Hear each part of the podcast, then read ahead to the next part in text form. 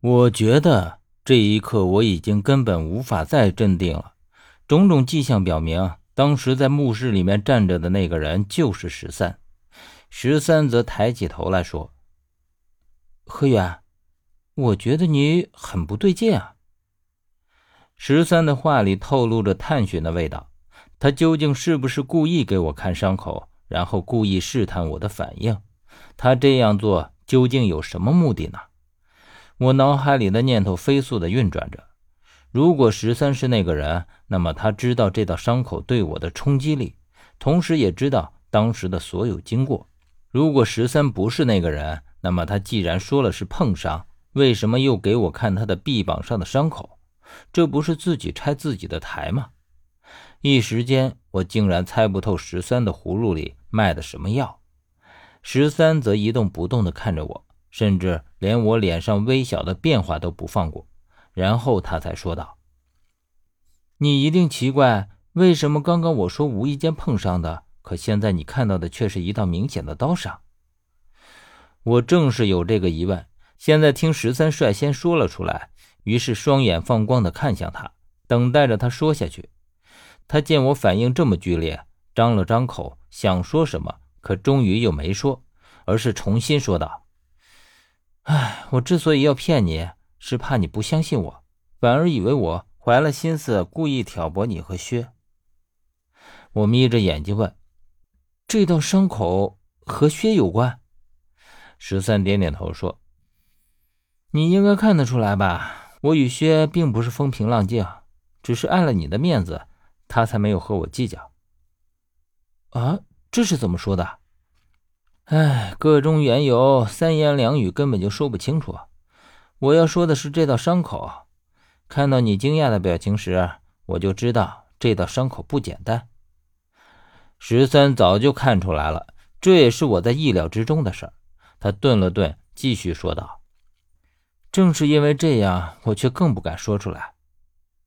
呃，这事儿和薛有关，在薛的手臂上，在同样的位置。”也有一道一模一样的伤口，我手臂上的这道伤口就是他划伤的。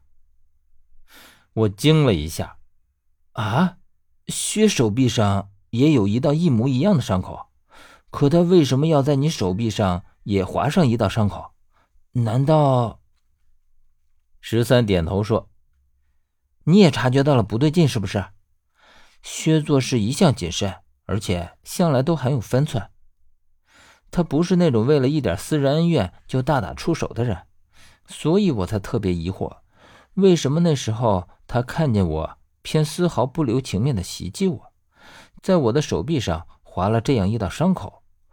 直到刚刚我觉察到你似乎对这道伤口格外在意，我似乎有了一些答案。他这样做是让你怀疑我。我不知道十三说的是不是真的。薛身上有没有伤口，我也不得而知。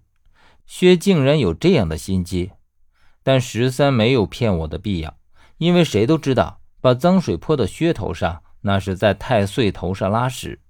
我知道，十三更知道，薛知道了定不会放过他，所以他没有撒谎的必要。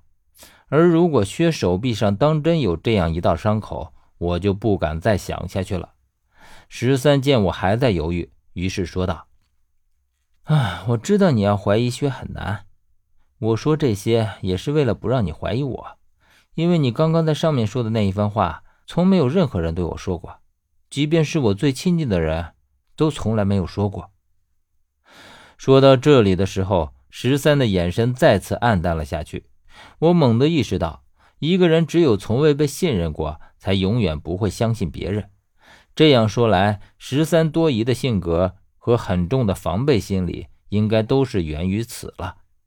想到这里，我对刚刚的怀疑突然内疚起来。呃，十三，无论如何，我都相信你，我也相信你没有骗我。十三感激地说：“哈，那谢谢你，何远。每个人都有弱点，十三的弱点。”就是因为无法得到别人的信任而自卑。当然，我虽然信了十三，但也没有完全怀疑薛。我对薛始终抱着一丝侥幸，但是不知怎的，我觉得我对他的信任是盲目的。换句话说，其实从一开始，我对薛就没有真正的信任过。我总觉得他如此保护于我是出于一种我根本不知道的目的。但现在的情形根本不容我去想这些。十三趁我思索的时候，将外衣重新穿好，